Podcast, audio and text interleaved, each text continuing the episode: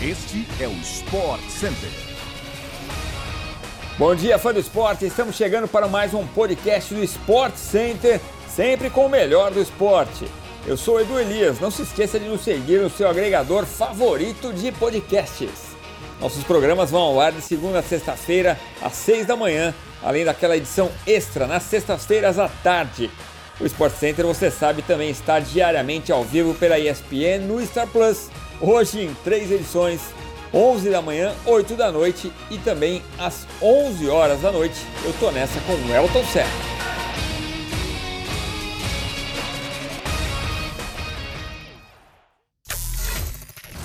Roger Federer anunciou nesta quinta-feira que não jogará mais torneios válidos pelo ranking da ATP. Aos 41 anos, a última competição da carreira será a Lever Cup, torneio que é uma espécie de duelo entre europeus e o resto do mundo na semana que vem em Londres. A competição terá as presenças dos três principais oponentes da carreira de Federer. Estarão em Londres o espanhol Rafael Nadal, o sérvio Novak Djokovic e o britânico Andy Murray. Como é uma competição entre tenistas europeus contra o restante do mundo, o quarteto estará no mesmo time. Além deles, a equipe terá o grego Stefanos Tsitsipas e o norueguês Casper Ruud. O time do resto do mundo contará com o canadense Félix Auger-Aliassime, Taylor Fritz, o australiano Diego Schwartzman, o australiano Alex de Minor e os americanos Francis Tiafoe e Jack Sock. Federer não joga já um torneio oficial desde julho do ano passado, quando em Wimbledon, grande slam que mais venceu na carreira, chegou até as quartas de final. Acabou eliminado pelo polonês Hubert Hurkacz. Há cerca de um mês e meio, o suíço sumiu do ranking da ATP, já que a classificação soma pontos dos últimos 12 meses e ele ficou esse período inteiro sem jogar. Federer tem na carreira 20 títulos de Grand Slam, 8 em Wimbledon, 6 no Australian Open, 5 no US Open e 1 em Roland Garros. O fã do esporte da lenda Roger Federer poderá assistir o suíço pela última vez nas quadras da Lever Cup, com transmissão da ESPN pelo Star Plus nos dias 23, 24 e 25 de setembro. Na tarde desta quinta-feira, com transmissão da ESPN pelo Star Plus, deu tudo certo para o Manchester United.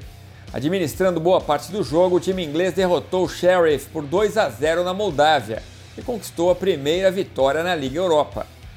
Os gols foram todos feitos no primeiro tempo.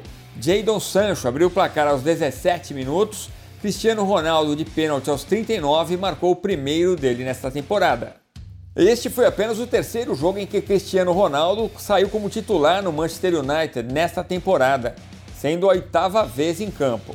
Os outros haviam sido em duas derrotas. CR7 saiu jogando na goleada 4 a 0 para o Brentford no dia 13 de agosto e no revés diante da Real Sociedade em Old Trafford por 1 a 0 na semana passada. Desta vez, o atacante português atuou até os 36 do segundo tempo e balançou a rede no fim da primeira etapa.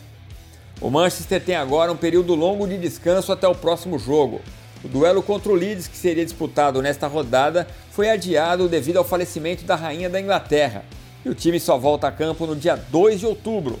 A volta, no entanto, é com o jogão. O United enfrenta o City e você acompanha pela ESPN no Star Plus. Para matar a saudade da Premier League, alguns jogos voltam a ser disputados já nesta sexta-feira às 4 da tarde. Aston Villa e Southampton, além de Nottingham Forest e Fulham, se enfrentam com transmissão exclusiva da ESPN pelo Star Plus. Capitão do Atlético de Madrid, Coque esquentou o clássico com o Real que será disputado neste domingo na casa do time de Diego Simeone. Em entrevista ao canal Movistar, o Meia foi perguntado se entenderia uma reação hostil da torcida caso Vinícius Júnior comemorasse o gol com uma dancinha e disse que sim. A postura de Vinícius Júnior em campo foi tema de debate na imprensa espanhola esta semana, após um jogo cheio de polêmicas com o Mallorca na última rodada de La Liga. Os jogadores do rival do Real Madrid acusaram o brasileiro de fazer várias provocações e o atacante disse que o técnico Javier Aguirre pediu a seus atletas para que batessem no camisa 20. Em oito jogos contra o Atlético de Madrid, três deles com o titular, Vinícius Júnior nunca fez um gol. Perguntado sobre o que pensa das danças que o brasileiro faz ao balançar as redes, Coke desconversou, dizendo que cada um escolhe como comemorar seus gols. O time de Carlo Ancelotti é o líder do espanhol com 15 pontos em 5 rodadas. Já o Atlético ocupa apenas a sétima posição com 10 pontos. O clássico é neste domingo às 4 da tarde, claro, com transmissão da ESPN pelo Star Plus. A brasileira Beatriz Haddad Maia quer dar sequência à sua ótima fase no circuito de tênis feminino. Nesta quarta-feira, a brasileira garantiu vaga nas quartas de final do WTA 250 de Portorós, na Eslovênia, ao vencer a espanhola Cristina Buxa, 2 sets a 0, parciais de 6-1 e 6-4 em pouco mais de uma hora e meia de partida. Cabeça de chave número 2 do torneio, que favorece o chaveamento, Bia terá pela frente nas quartas de final a romena Ana Bogdan, número 65 do mundo, que nas oitavas bateu a eslovena Tamara Zidansek por 2 sets a 1, parciais de 6-1, 6-7 e 6-1. Outra brasileira que segue numa boa semana é Luiz Stefani. A jovem de 25 anos volta às quadras após lesões e recuperação de mais de um ano. Em seu retorno, Luiz Stefani venceu as quartas de final de duplas no torneio de Pune, na Índia. Jogando com a canadense Gabriela Dabrowski, ela conquistou a vaga para a semifinal, Stefani e Dubrovski venceram por 2 sets a 0 as indianas Rotuja Bossali e Karman Kaurtandi. O próximo compromisso de Stefani e Dabrowski será no sábado. A dupla da brasileira encara a japonesa Moyuka Ushijima e a tailandesa Peagnan Plipuesh. A disputa vale vaga na final do torneio de Pune. A brasileira chegou a ser a número 9 do mundo nas duplas e estava no auge quando rompeu o ligamento do joelho na semifinal do US Open.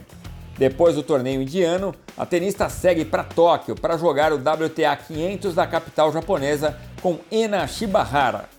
As emoções do WTA 250 de Portorós e também do WTA 250 de Chennai seguem na tela da ESPN no Star Plus. E o Fã Esporte acompanha todas as quadras a partir das 6 da manhã. O jogo da brasileira está previsto para 6 horas, logo no começo do dia.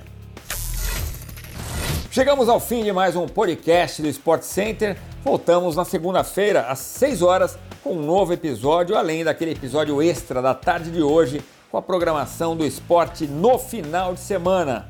Valeu, fã de esporte. Obrigado pela companhia. Até a próxima. Tchau, tchau.